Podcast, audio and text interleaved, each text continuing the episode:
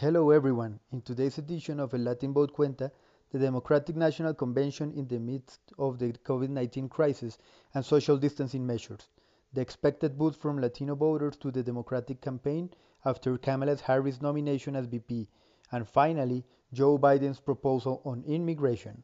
Welcome. Esto es el Latin Vote Cuenta, tercer episodio a 12 semanas de las elecciones del 3 de noviembre de 2020. Bienvenidos.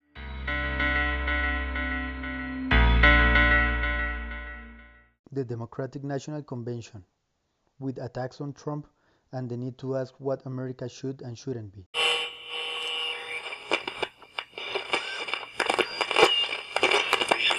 Good evening. Our great nation is now living in an unprecedented moment. We're facing the worst public health crisis in 100 years and the worst economic collapse since the Great Depression. We are confronting systemic racism and the enormous threat to our planet of climate change. And in the midst of all of this, we have a president who is not only incapable of addressing these crises, but is leading us down the path of authoritarianism. Donald Trump's ignorance and incompetence have always been a danger to our country. COVID 19 was Trump's biggest test. He failed miserably. Donald Trump is the wrong president for our country. He has had more than enough time to prove that he can do the job, but he is clearly in over his head. He cannot meet this moment. He simply cannot be who we need him to be for us. It is what it is. What we do echoes through generations whatever our backgrounds. We are all the children of Americans who fought the good fight. Great grandparents working in fire traps and sweatshops without rights or representation. Farmers losing their dreams to dust. Irish and Italians and Asians and Latinos told, go back where you come from.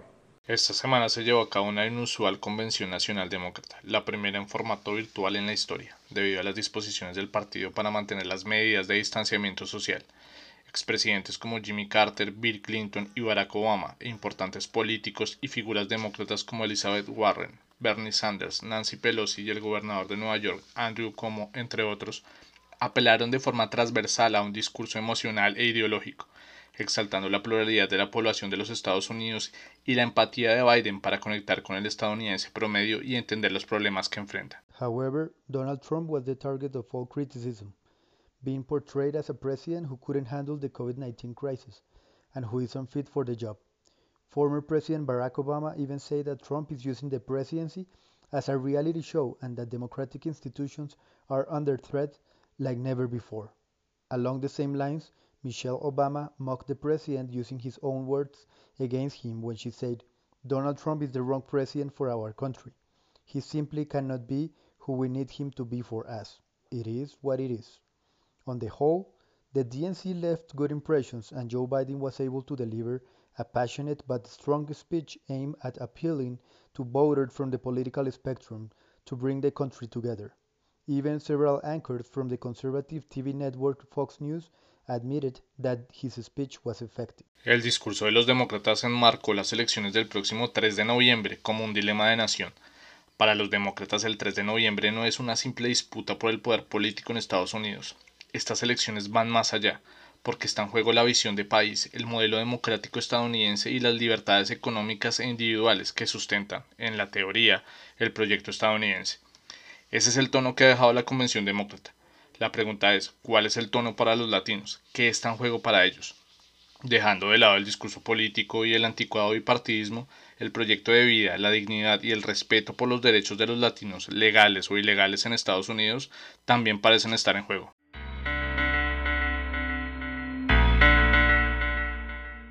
¿Cómo puede afectar al voto latino la nominación de Kamala Harris como vicepresidenta de Joe Biden?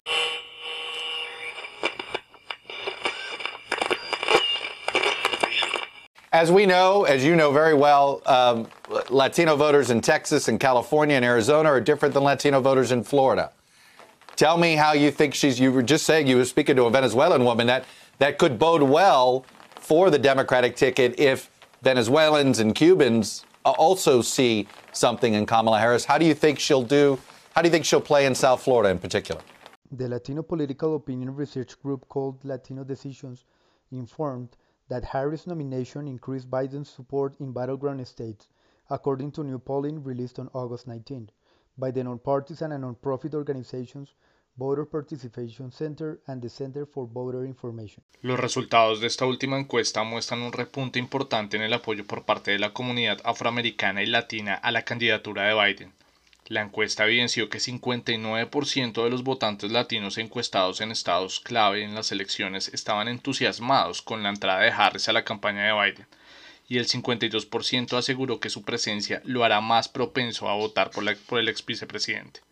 Esta encuesta se llevó a cabo del 8 al 14 de agosto y la nominación de Harris se realizó el 11 de agosto, por lo cual fue posible medir el impacto que tuvo este anuncio en las encuestas. So why is Harris VP ticket affecting the perception of Latino communities? Kamala Harris has shown her interest and concern about migratory issues. She is herself a daughter of two immigrant parents, an Indian-born mother and a Jamaican-born father. As a candidate for the Democratic nomination, she was a supporter of Citizenship for Dreamers. She has visited several detention centers to draw attention to the situation of detained immigrants.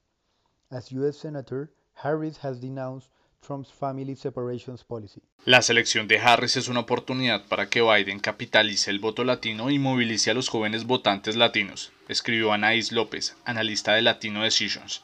De igual forma, grupos de defensa de inmigrantes y latinos como America Voice, Voto Latino y la Liga de Ciudadanos Latinoamericanos Unidos han manifestado un fuerte apoyo a su nominación.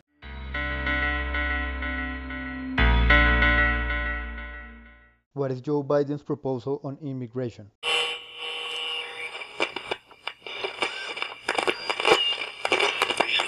Latinos have contributed so much to our country. Whether you've been here for generations or whether you're a dreamer whose family arrived recently, you're part of the fabric of America. You're Americans. And when I'm president, I'll stand with you for the battles that are about to come. Overall, the Democratic candidate's proposed immigration policy aims to create a path to citizenship for undocumented immigrants and reclaim America's values as a nation of immigrants. Joe Biden pledges to protect the Deferred Action for Childhood Arrivals DACA program, which safeguards and expands opportunities for dreamers or adults who migrated to the U.S. as young children, a program that the Trump administration wasn't able to end after being overturned by a Supreme Court ruling. Biden also plans to undo many of Trump's policies, which separate parents from their children at the border, prosecute parents for minor immigration violations, and hold migrant children at detention centers for long periods of time. He has also said that, and I quote, I will send ICE agents back to school, where they will learn they should not be standing outside waiting to arrest illegal aliens at churches and schools. Para recuperar los valores como una nación de inmigrantes, Biden propone terminar con los vetos migratorios, muchos de los cuales tienen tintes islamofóbicos, recuperar la tradición de Estados Unidos como tierra de oportunidades y revertir la famosa carga pública que ha servido como pretexto para negar visados o permisos de residencia a migrantes que por sus recursos o tipo de trabajos pueden llegar a necesitar el apoyo de programas oficiales estadounidenses y finalmente detener las restricciones y suspensiones que ha llevado a cabo la administración Trump a las políticas de asilo. Biden has also pledged that if he is elected president, he will restore America's historic role as leader in resettlement and defending the rights of refugees everywhere by setting specific targets that will increase refugee resettlement in the United States. In addition, to curb immigration from Central America, Biden proposes a four-year, $4 billion aid package. Ya es hora de reformar nuestro sistema de inmigración que no funciona, reza en la sección dedicada a los latinos en la web de campaña de Biden.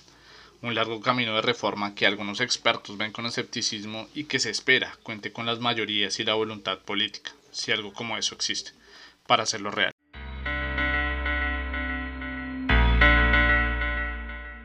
So this week's national convention made clear that the Democratic Party aims at a diverse electorate with a message of unity and reconciliation. The Republican National Convention is coming up next week, and there are many expectations to see how they manage to attract voters, as most polls show that Trump's approval is decreasing. Ambos partidos saben que el voto latino es clave y en los próximos meses veremos esfuerzos de ambos por atraer simpatizantes. Pero, más allá de las tendencias políticas, cada latino con oportunidad de voto deberá ser consciente de la importancia de su voto no solo para Estados Unidos, sino para toda la comunidad inmigrante. Es el momento de tomarse en serio eso de salir a votar y hacerlo informadamente. Hasta acá llegamos con este episodio. Gracias a todos los que nos escuchan. Pueden seguirnos en arroba latinbot cuenta en Instagram y por favor suscríbanse al pod en la plataforma que nos escuchen. Y no olviden, Latinbot cuenta y este año en estas elecciones cuenta más que nunca. Salgan a votar por sus familias, sus vecinos y sus amigos latinos, legales e ilegales en todo Estados Unidos. We would like to send a message to all the Latino community in California, who made up about 45% of COVID-19 deaths in the states and who are now being hit by more than 500 wildfires.